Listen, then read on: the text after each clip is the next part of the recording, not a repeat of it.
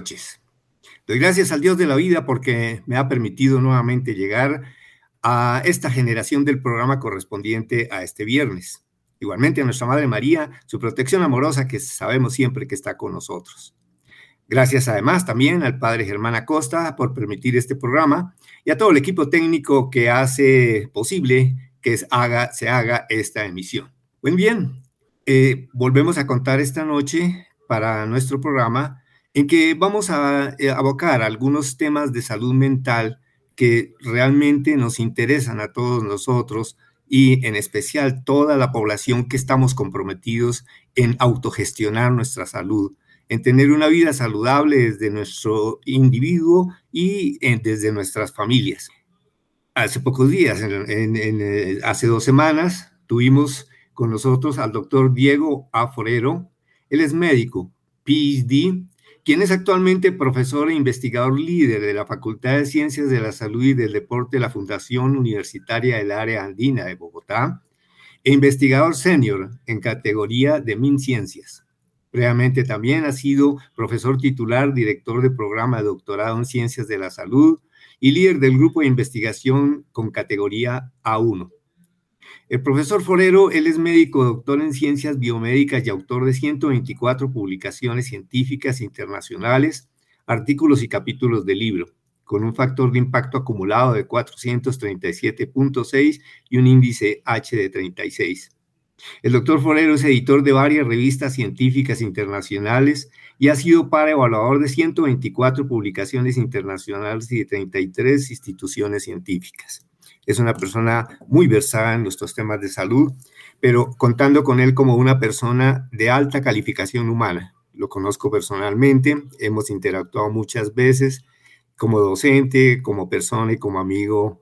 Puedo decir que me siento privilegiado contar con un profesional como el doctor Forero. Buenas noches, doctor Forero. Cordial saludo, bienvenido. Buenas noches, doctor Muchas gracias por la invitación y también a quienes nos escuchan en este momento, mis saludos. Gracias, doctor Forero.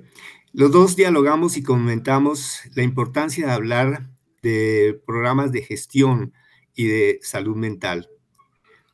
Hemos siempre acudido a la definición de la Nación, la Organización Mundial de la Salud sobre la salud como una ausencia de enfermedad, de eh, completo bienestar, pero con el doctor Forero sabemos que también la salud va mucho más allá a esa posibilidad que el ser humano esté presente en la naturaleza, se apropie de su propio destino y sepa gestionar también él mismo todas sus actividades y su salud.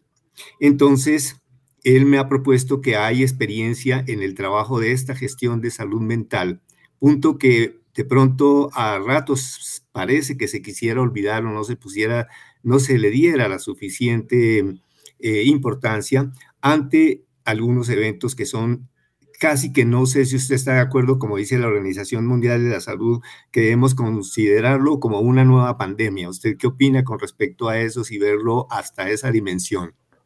Sí, doctor, de acuerdo sobre eso, es algo que viene creciendo y que precisamente se agudizó con la pandemia por COVID en temas de síntomas de ansiedad, depresión, entre otros. La literatura lo ha venido mostrando y es algo que eh, pues se ve a múltiples eh, causas y como estaremos conversando, también pues puede tener múltiples repercusiones y también múltiples formas de cómo abordarlo. Muy bien.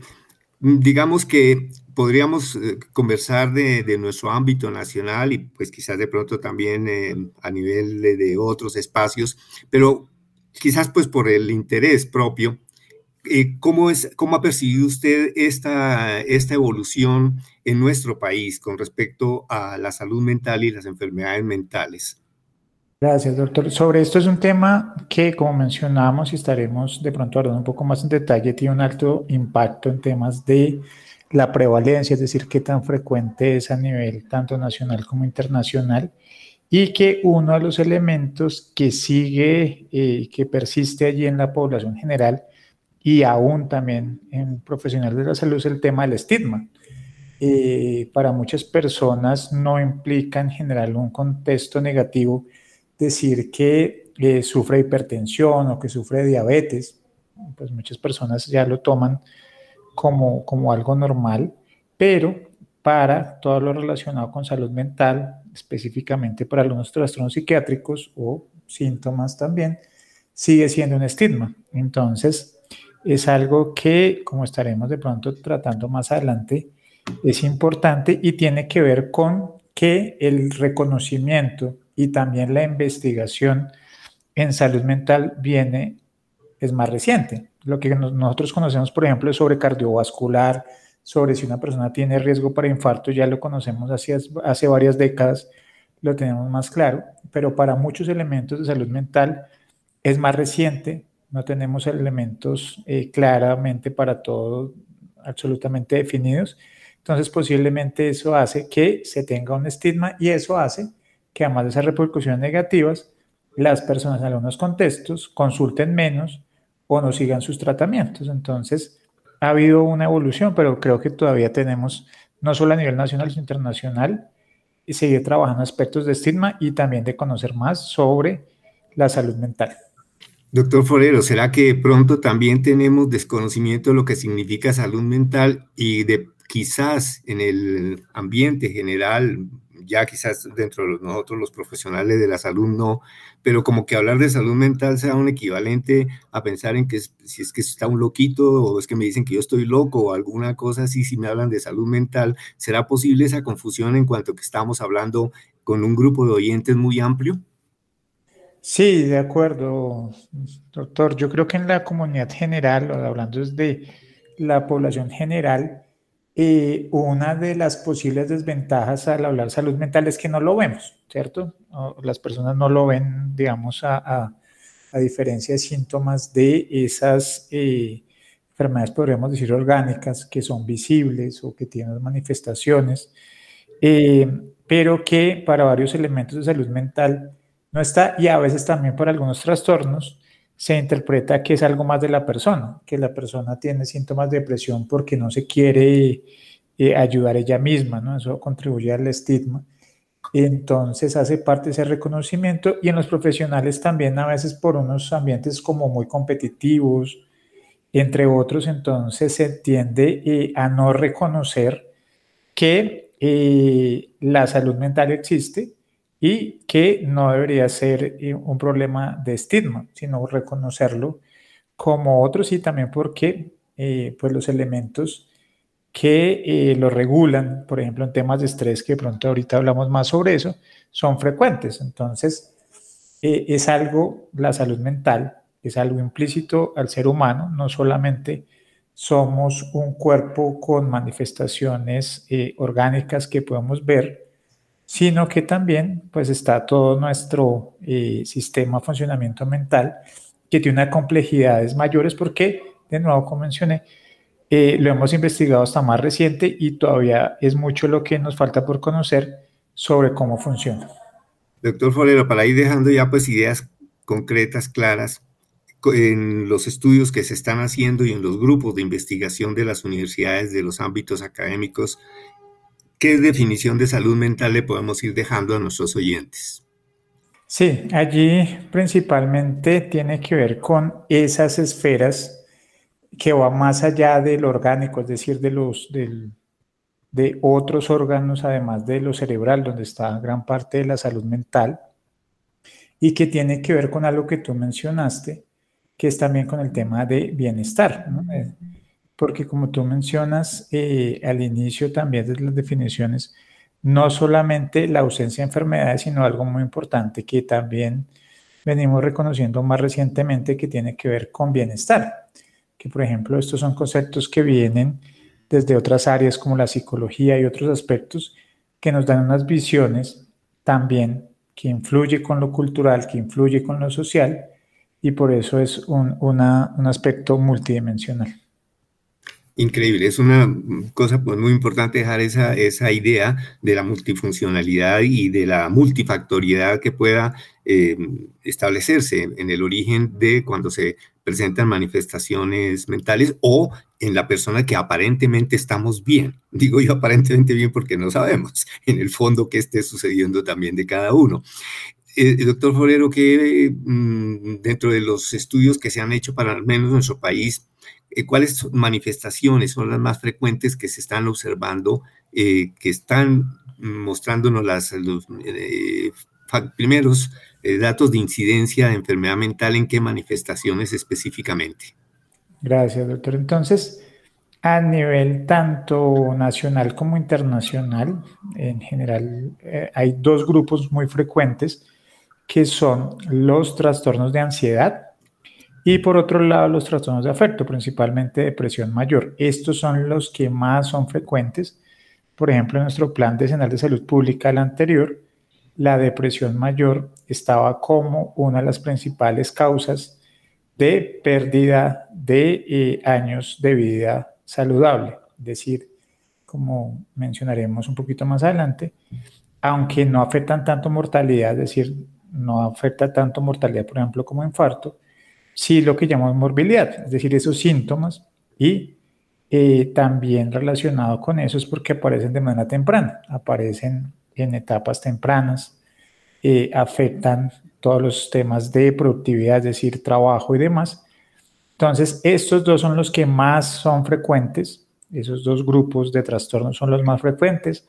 Hay otros, también allí relacionado, trastornos de uso de sustancias han venido creciendo, como sabemos, que hace parte también relacionado con salud mental, pero en general, tanto del afecto, es decir, depresión, como de ansiedad, son los que son más frecuentes en Colombia y en el mundo. Y doctor, ¿desde qué edades se están manifestando? Allí cuando uno ve esas distribuciones, eh, hay unos grandes picos entre segunda y tercera década de la vida de manera eh, muy importante. Y hay algo también que no hemos mencionado, pero que eh, se ha visto de nuevo a nivel tanto nacional como internacional, es que algunos de ellos son más frecuentes en mujeres que en hombres. Esto lo conocemos, también hay otros eh, que son más frecuentes en hombres que en mujeres, pero cuando uno mira esos impactos en morbilidad, tiene que eso, y allí, como mencionamos, también influyen factores culturales sociales, lo que tú mencionabas también en algunas otras culturas, que el hombre puede ser que sienta eh, esos síntomas, pero por el tema cultural no lo manifieste, lo cual pues en general no es algo positivo porque eh, pues no se está buscando una ayuda y en esos casos principalmente por un factor cultural. Es decir, que podríamos asociar que muchas expresiones de esto que van desde el punto de vista del, del afecto está mediado por esa cultura todavía muy machista de que el hombre no llora, el hombre no se expresa, el hombre no siente. Sí, de acuerdo. Y como tú mencionabas, doctor, eso puede hacer que se acumulen, ¿cierto? O sea, que no haya una manifestación eh, digamos, temprana, sino que se acumule y pueda llevar eh, a otros, ¿no? Por ejemplo, a temas de consumo de sustancias, otro tipo de eh, comportamientos no adecuados. Entonces, ese es un aspecto. Y volviendo hacia nuestra definición, la salud mental y las alteraciones de la salud mental tiene que ver con factores biológicos, pero también muchísimo con culturales y sociales. Eh, por ejemplo, el tema de la familia en la cual está la persona, su pareja, una gran razón de alteraciones eh, relacionadas con salud mental en adultos, pues tiene que ver con parejas o también temas económicos que, tenemos eh, pues en nuestros diferentes ámbitos de la sociedad. El doctor Forero, ¿y el suicidio qué lugar está ocupando en los estudios que usted ha tenido oportunidad de revisar recientemente? Sí, ese es otro aspecto muy preocupante que en algunos casos ha venido creciendo, que en algunas regiones viene creciendo, que también tiene un gran componente desde lo social, de lo cultural y que en algunos casos tiene una mayor preocupación cuando son personas jóvenes. Eh, también pues hay unas asimetrías, una diferencia entre hombres y mujeres, pero es otro aspecto y que un gran porcentaje de ellos tiene que ver con psicopatología, es decir, con algunas alteraciones de salud mental eh, que fueron o no fueron tan evidentes y que eh, se asocian allá el tema de suicidio. Importante eso, doctor. Y mm, digamos que en algún momento se ha visibilizado para nuestro medio el ambiente como tan violento que vivimos nosotros desde el punto de vista mismo de las noticias, de todo esto que frecuentemente observamos, que tanto impacta en la salud mental, en, ese sentirse o no sentirse con bienestar en relación a su existencia, a su transcurrir, a su trasegar por las calles, en la vivienda, etcétera, que tanto esa violencia nos está generando un factor determinante. Sí, de acuerdo. Entonces es un tema muy importante porque como sabemos, Colombia ha sido uno de los países con los conflictos internos más largos y sabemos que, por ejemplo, esto se asocia a estrés postraumático, entre otros, y también algo que a veces eh, puede resultar paradójico, y es que se pierde la sensibilidad, ¿cierto? Como eh, tú sabes, nuestros oyentes también, a nos inundamos tanto de noticias malas que se genera como una pérdida de sensibilidad, se vuelve como algo normal, ¿no? Entonces, en eso, y principalmente para aquellas personas que sido víctimas o eh, directa o indirectamente, pues está más, porque hacia lo ambiental, el estrés o los eh, factores estresantes, ya sean tempranos o más recientes, eh, son los principales factores de riesgo para eh, trastornos mentales. Entonces, esto hace que esos aspectos se asocien con varios y también, como mencionamos, algo que va a la mano son los factores socioeconómicos. Por ejemplo, personas que han sido desplazadas no solamente tienen el estrés o ese trauma de su desplazamiento, sino las condiciones de cuando migran a otras regiones. Esto se ha venido trabajando un poco de lo internacional. También se ha venido trabajando en otras regiones eh, que han sido víctimas de conflictos muy complejos, eh, precisamente para explorar no solamente sus efectos agudos, sino a veces algo que no es tan evidente o no, o no es tan fácil de evidenciar, como son los factores a largo plazo. A veces en temas de salud mental, eh, vemos o es más fácil ver ese corto plazo, pero a veces nos damos cuenta y se va acumulando lo que es más a un largo plazo. Que es importante y que pues todos debemos estar atentos en comunidades, sociedades, estar atentos a esas manifestaciones y a ver qué cambios puede presentar alguna persona, ¿no es cierto, doctor? Sí, de acuerdo, doctor. Y un ejemplo allí eh, muy reciente y que a veces también como que lo pasamos, eh, pasamos muy rápido la hoja, es con el tema de pandemia, es decir, familiares o personas que perdieron familiares o que estuvieron enfermos es algo que eh, seguramente impactó e impacta, es decir, porque no es un tema que se queda solamente en el pasado, que a veces no se reconoció tanto, pero que sabemos que está ahí y que de nuevo posiblemente la negación pues no sea uno de los aspectos más adecuados, porque como sabemos pues eh, pandemia tuvo múltiples impactos en salud, ya sea de algunas personas o de sus eh, familiares.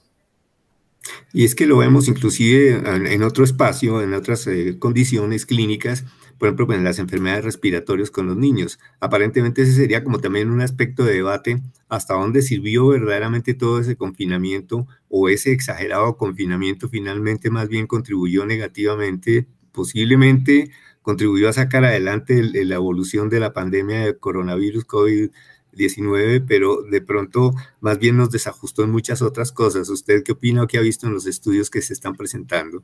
Sí, este es un aspecto, eh, por ejemplo, que en temas desde esa salud mental afecta, ¿no? En temas, por ejemplo, para algunas personas lo que implicó el confinamiento, también y, creo que en eso hace falta más de, ese reconocimiento de aquellas personas que perdieron familiares, amigos por temas de pandemia, o sea, ese duelo eh, que ocurrió, eh, como sabemos, principalmente afectaba a personas mayores, eh, entre otros. Entonces, de acuerdo, y algo que cada vez sabemos más, pero todavía falta saber más, ese, ese es el long COVID o ese impacto a largo plazo de COVID que tiene múltiples manifestaciones más allá de ese efecto agudo y que todavía, de nuevo, conocemos más, pero todavía nos falta conocer aún más de cuáles son esos impactos que ha tenido en algunas personas.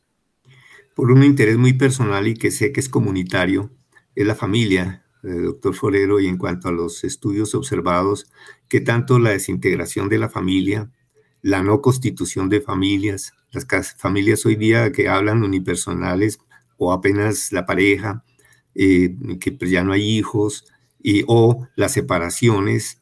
¿Se ha visto eso que pueda considerarse un factor determinante importante para la manifestación, la génesis o por lo menos para la expresión de la enfermedad mental? Sí, doctor, en temas de salud mental, sobre todo pues para aquellas etapas iniciales de la vida ¿no? que pueden tener repercusión a largo plazo, es el tema de familia, no tener en cuenta ese concepto tan importante, el bienestar.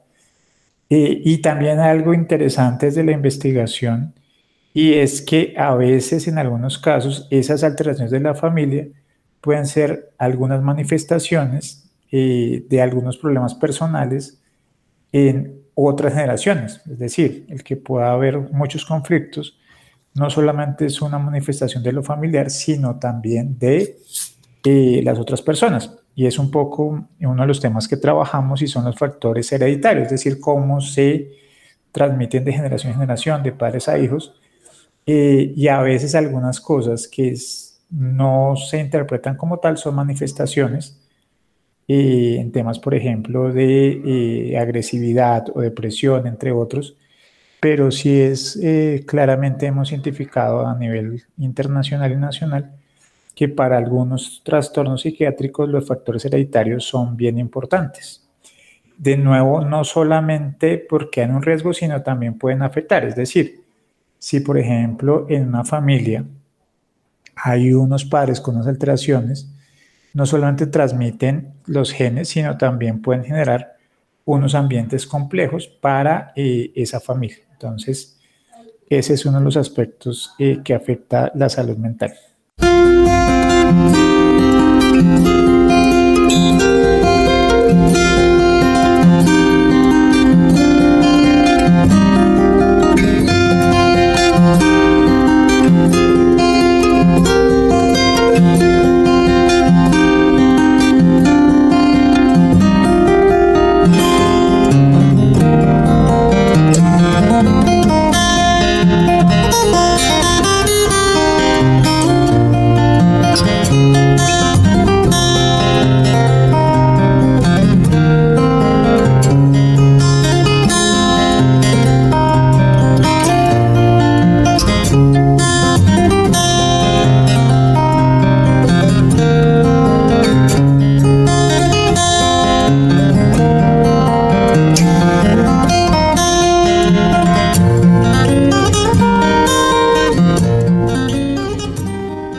aspecto que está usted mencionando, yo creo, doctor, que para nosotros, los que no estamos trabajando, que mm, pues, el conocimiento que yo tengo de su actividad profesional en, la genética, es un punto que es bien interesante que nos lo cuente un poquito más a profundidad, doctor. Sí, allí hay un concepto que eh, se define como heredabilidad, que lo voy a traducir un poco de manera más sencilla y es los factores genéticos, es decir, esos aspectos principalmente que los llamamos hereditarios, que se transmite de generación en generación, que tanto eh, son importantes para trastornos psiquiátricos y hay algunos que el porcentaje es muy alto. Por ejemplo, en el caso de autismo, que no es tan frecuente, es por encima de un 80%. Entonces, eh, para varios de ellos conocemos en mayor o menor porcentaje, pero sí nos demuestra que y los factores hereditarios son importantes. Algo que se ha utilizado es, el estudio de gemelos, gemelos que sabemos tienen en general un 100% de eh, factores genéticos idénticos y se mira qué pasa cuando se crían ambientes diferentes, en familias diferentes, y lo que se encuentra es que hay un mayor porcentaje de similaridad, es decir, que los factores genéticos influyen. Esto es muy importante, ¿por qué? Porque nos da información sobre esos factores biológicos eh, y porque también los factores ambientales a veces no se conocen tan bien. Por ejemplo, hablábamos de estrés para ansiedad, para depresión, pero los factores ambientales, es decir, eso que nos rodea, que puede ser la familia, puede ser el ambiente laboral o educativo, para algunos no se conoce tan bien o no es tan claramente medible, eh, porque el ambiente pues pueden ser millones de variables pero entonces aquellos aspectos hereditarios los hemos trabajado, se ha identificado y nos da también una información de cómo puede interactuar con el ambiente. Y doctor Forero, eso tiene también relación con algún, ah, ya que mencionó el ambiente, precisamente con algunas áreas con todos los eh, procesos ecológicos eh, de deforestación, de cambio climático, etcétera, ¿esto también podría influir? Sí, hay algo muy interesante, por ejemplo, desde el tema de las ciudades relacionado, que recuerdo que, he visto algunas investigaciones interesantes, y es que ese tema de bienestar eh, y también algo muy importante también para salud mental que hemos relacionado, por ejemplo, actividad física, eh, que ayuda también para bienestar, se potencia, por ejemplo, cuando tiene acceso a lugares verdes, ¿no? Acá, por ejemplo, en Bogotá, tenemos mucho eh, ladrillo y así en otras ciudades grandes, pero el estar en ambientes eh, con árboles, con verde, eso nos da más bienestar. También pues en aquellas áreas donde lo tienes mucho más, eh, pero es un ejemplo de eso, de, de, que esos factores como tú mencionas, desde lo ecológico que a veces se pierden en ciudades como la nuestra, ¿cierto? O que están muy en algunas áreas particulares, también nos da hacia eso bienestar y con algo muy valioso que creo que también es un mensaje muy importante en salud y en salud mental, y es eso, eh, la actividad física, ¿no? La actividad física es una muy buena forma de promover la salud y también la salud mental.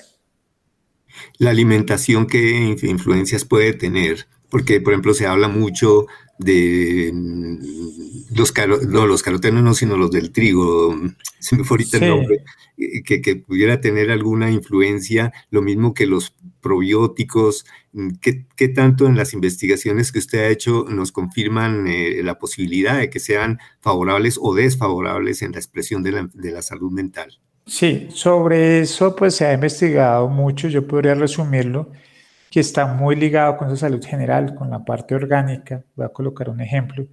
Si, por ejemplo, una persona tiene una dieta que por diferentes razones eh, no lo deja dormir bien, es decir, en temas desde lo gastrointestinal, entre otros, pues muy seguramente al otro día su bienestar va a ser eh, menor, ¿cierto? Va a tener somnolencia, irritabilidad. Entonces tiene que ver mucho con esos aspectos. Eh, entonces, principalmente de esa, relación con lo físico, como sabemos también, eh, el, aspecto del sueño es muy importante para la salud mental. Si una persona tiene un sueño adecuado, generalmente su salud mental en el día y en la noche va a ser mejor que no. Y eso está muy ligado con temas, eh, por ejemplo, de sus estilos alimenticios. Eh, y también, como mencioné, la actividad física. La actividad física la retomo porque es algo que a veces se menciona en algunos contextos, pero en otros contextos a veces no eh, la rescatamos o la valoramos tanto.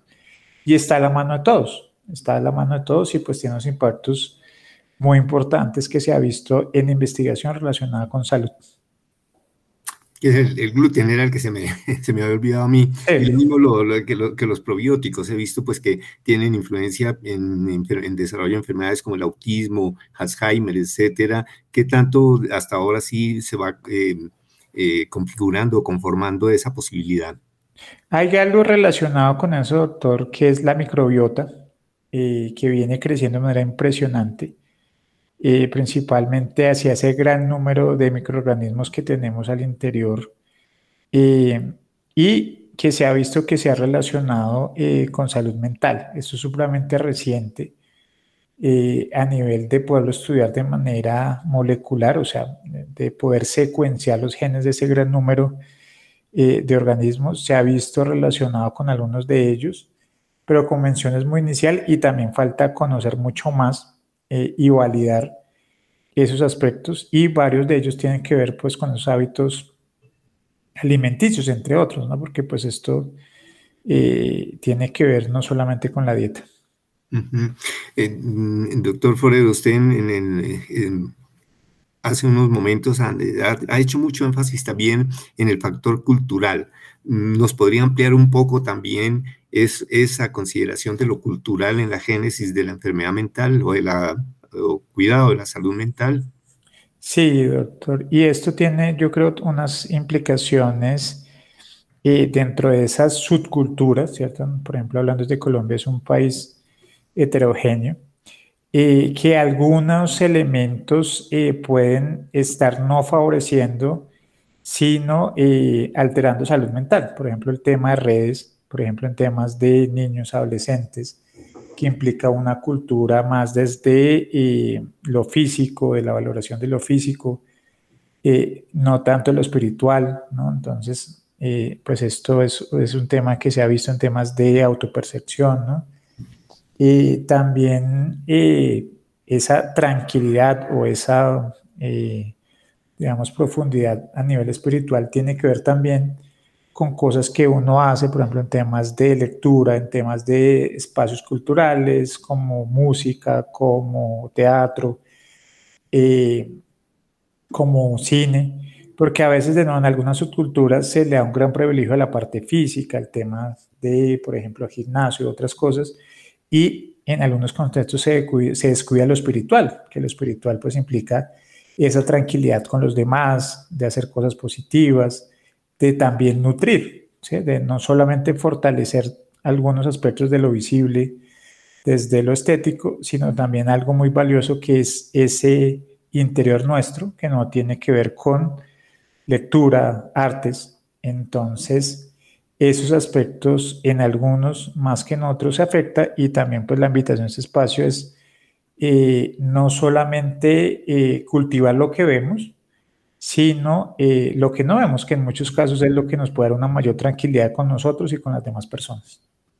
Ha estado haciendo usted algo tan importante aquí con respecto a ese mm, espacio de la vida espiritual en que nos motiva a que la cultivemos desde ese punto de vista de lo que hace que el ser humano en su espíritu crezca, puesto que mm, a, muchas personas se pueden confundir que solamente lo religioso. Nosotros somos un grupo, una emisora católica, religiosa, pero que entendemos y esto fortalece, esto que nos estaba usted hablando, esa espiritualidad, esa relación con Dios, esa relación con los seres hermanos, etcétera, y esa relación con eh, crear arte, con crear belleza, todo eso encaminado al crecimiento del ser. Esto me parece que es un mensaje muy importante que a través de nosotros se pueda dejar para nuestra audiencia. ¿No le parece a usted, doctor Forero? Sí, completamente de acuerdo, doctor. Y eso, eh, en esos aspectos de paz, eh, que implican múltiples dimensiones, ¿no? esa búsqueda de, la tranquilidad y la paz en sus múltiples dimensiones. Ahora, lo que pasa es que nosotros tenemos pues la experiencia que nos fortalece ese encuentro con Dios y bueno, es para algunos grupos. Habrá personas que no tienen las mismas creencias nuestras y eso es muy respetable, pero en lo que sí confluimos todos es en construir ese espacio de lo verdadero, lo bueno y lo bello, que es la contemplación de la naturaleza, la contemplación de nosotros mismos como unos seres creados trascendentes. ¿Podríamos eh, emitir ese concepto también? Sí, de acuerdo. Y con algo que mencionaste ahorita previamente, es eh, la naturaleza. Eh, que de nuevo, principalmente en ciudades grandes como Bogotá y otras, y a veces perdemos ese contacto, Lo que mencionaba en temas de, eh, por ejemplo, eh, árboles, todo el tema de naturaleza, animales, ¿no? Entonces, también es importante y a veces en algunos contextos se pierde esa posibilidad. Y que creo que es algo en lo que se está empezando a trabajar también, por ejemplo, junto nada más con un detalle sencillo, por ejemplo, como es la, el manejo de residuos, los residuos que producimos en la casa, todo eso también, porque nada más desagradable, por ejemplo, que uno salga por una calle y ver los talegos de basura botados, yo creo que eso ya nos causa impacto en nuestra... Eh, en la tranquilidad, en el bienestar, decir uno, pero ¿por qué botan tanta basura? ¿No es cierto? Así son cosas sencillas, quizás que podemos dejar de ejemplos, ¿verdad? Sí, sí, de acuerdo, esos son unos buenos ejemplos. Bueno, y digamos, ¿qué tanto contribuye a la génesis o al desarrollo cuando hay una predisposición o factores adversos que puedan eh, causarnos alguna alteración en nuestra salud mental, el uso de los eh, medios electrónicos, de la adicción, llamémoslo entre comillas, cuando se lleva al extremo del celular, las tablets, los videos, etcétera, ¿qué tanto en los estudios eh, han demostrado que pueden ser realmente nocivos para la salud mental? Sí, allí retomando un poco, en algunos contextos puede ser esos aspectos de darle un mayor enfoque a lo físico, digamos, en temas de fotos, de, ¿no? de, del tema de Instagram, likes, eh, TikTok, eh, hacia esos aspectos un poco, podríamos decir, más superficiales, menos profundos en temas de esos aspectos de espiritualidad, entre otros, ese sería uno. También en algunos contextos eh, afecta temas de atención, la concentración para algunas personas puede ser menor.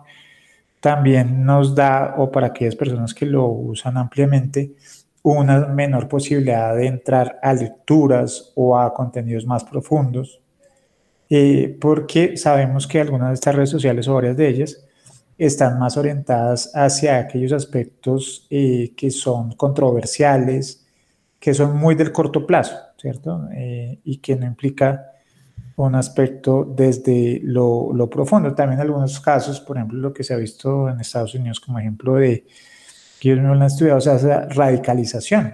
las redes sociales tienen muchas ventajas enormes para cosas positivas, pero en unos contextos se utiliza más para radicalización. Pues la radicalización implica pues unos conflictos eh, posiblemente mayores eh, que por otras vías. Entonces, esos son varios, varios de los ejemplos.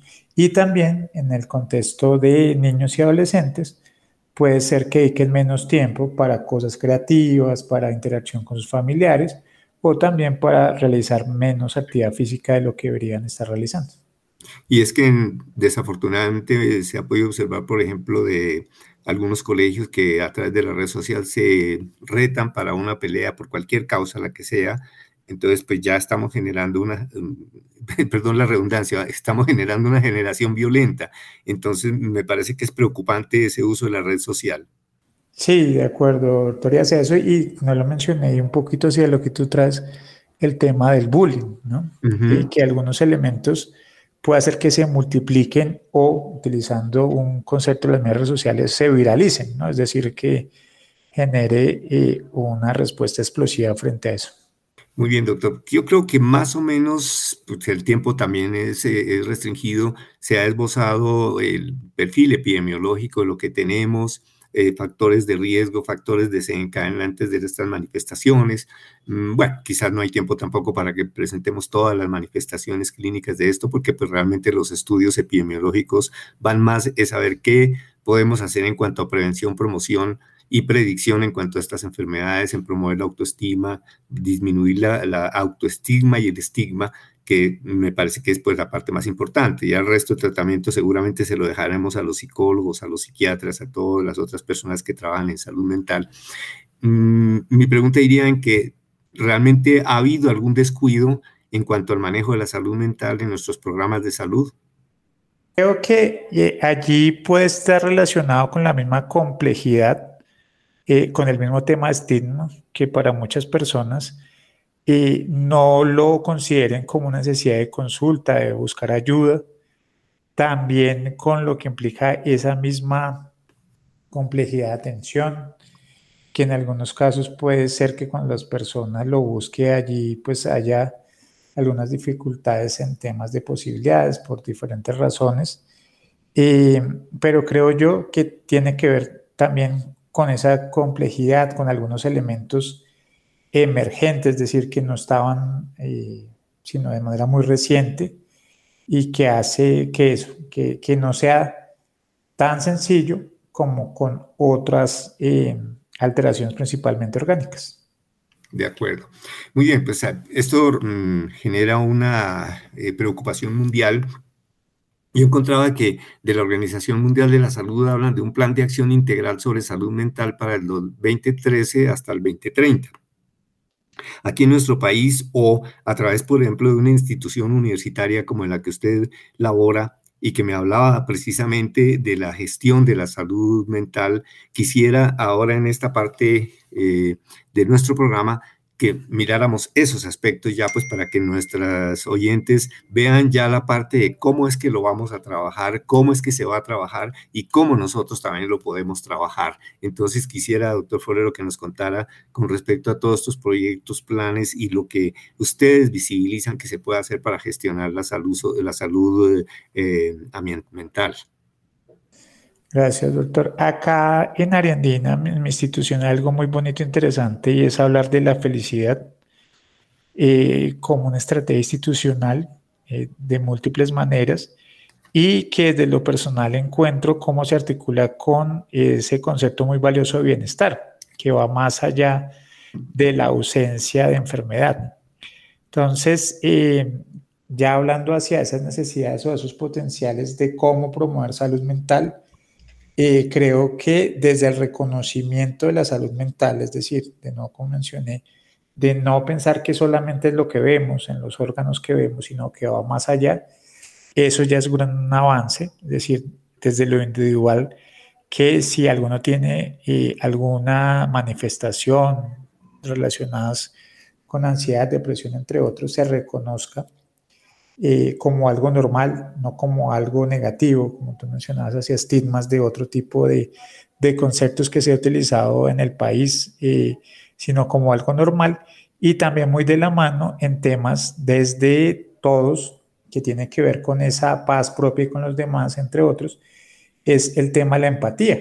Si yo en mi ambiente de trabajo, si yo en mi barrio veo una persona que tiene algún tipo de preocupación, ha tenido algún tema de eh, pérdida de familiares, de alteraciones económicas, que lo tomemos como anormal y lo apoyemos. Parte de ese reto, de, esa, de ese estigma, es porque a veces se pierde la empatía, la preocupación por, el, por, el, por los demás. Entonces, creo yo que esa es, es una gran necesidad. Eh, la salud mental tiene elementos con profesionales, con búsqueda de profesionales, pero en muchos elementos ese círculo de familia, de compañeros, de colegas, es una muy buena forma y esto pues tiene también unas diferencias culturales. Eh, si uno mira en otros países, otras culturas, por ejemplo algunas asiáticas, esa preocupación por el demás está muy de la mano. A veces de nuevo, eh, por diferentes razones, perdemos como el no preocuparnos por nuestras personas cercanas sino más preocupados por nosotros mismos y no más. O sea que hay una preocupación por los otros, por construir verdaderas sociedades. Em, pero, doctor Floreno, me parece bien interesante y como muy práctico comentar eso por el momento que en una institución universitaria, me imagino que es una transversalización a todas sus carreras universitarias que tienen allí, la búsqueda de que sus estudiantes sean felices, sean empáticos, tengan eh, alteridad, sean resilientes, probablemente eso cómo lo están trabajando, digamos como para darles un ejemplo a nuestros oyentes de cómo podemos llevar a nuestras familias, a nuestras sociedades, a nuestros grupos. Yo insisto mucho eh, desde este micrófono de Radio María, que pues como somos, eh, hay grupos religiosos que trabajan eh, muy de la mano en las parroquias, etcétera, cómo llevar una experiencia exitosa, llamémoslo así entre comillas, una experiencia exitosa de un ámbito universitario que lo podamos llevar a otros espacios.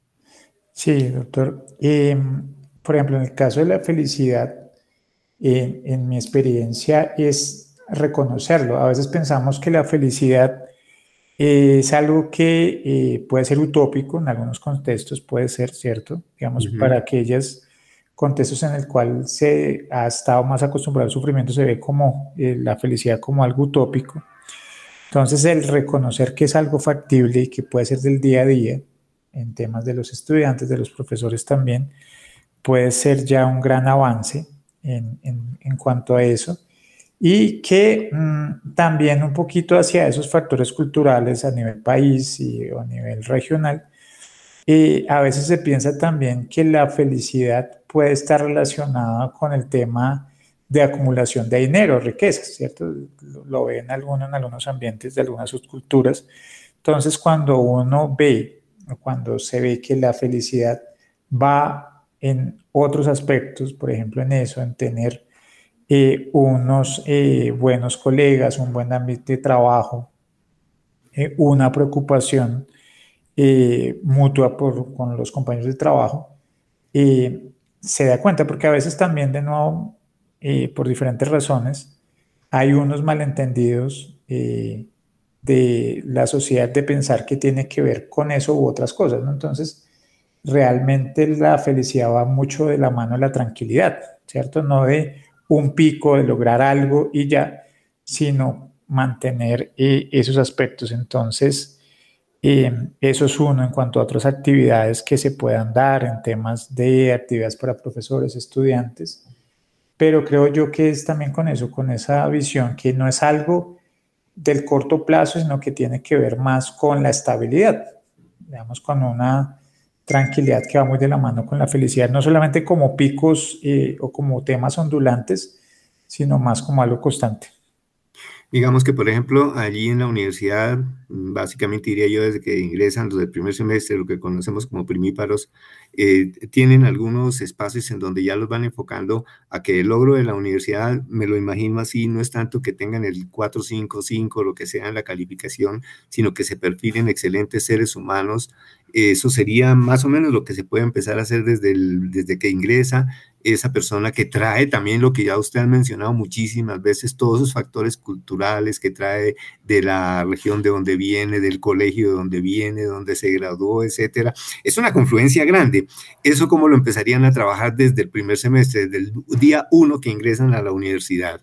Sí, doctor, tú mencionas algo muy importante que siempre menciona tu rector y es el tema de lo humano, de ese fortalecimiento de lo humano que tiene que ver con temas como la empatía, como la comunicación, eh, con ese trabajo con las otras personas, por ejemplo, entre estudiantes, profesores con estudiantes, que eh, facilitan esos aspectos. También con aspectos eh, como los ambientes físicos, es decir, ambientes que faciliten eso, esos aspectos de que se tenga un, un, un bienestar adecuado, ¿no? digamos, en temas de, aspectos o diseños que, que están orientados hacia eso, hacia unos lugares podría ser menos grises, menos oscuros y más, más luminosos, más amplios para, para esos aspectos de, de, bienestar. Y hay un concepto acá que es muy bonito que se trabaja y es el del liderazgo colectivo. Liderazgo colectivo implica eso, eh, ser líder no desde la visión individual, sino una visión colectiva, poder trabajar porque sabemos también que un elemento que a veces no contribuye a la salud mental es el tema del egoísmo, ¿cierto? O el egocentrismo, de, de competencias individuales.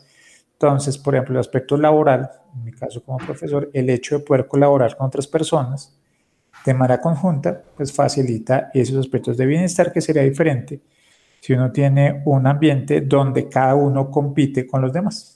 Excelente, es una experiencia muy, muy interesante y bueno, que lo, seguramente lo vamos a ver reflejado en la calidad de esos profesionales egresados de la universidad y que van a ser pues excelentes seres humanos.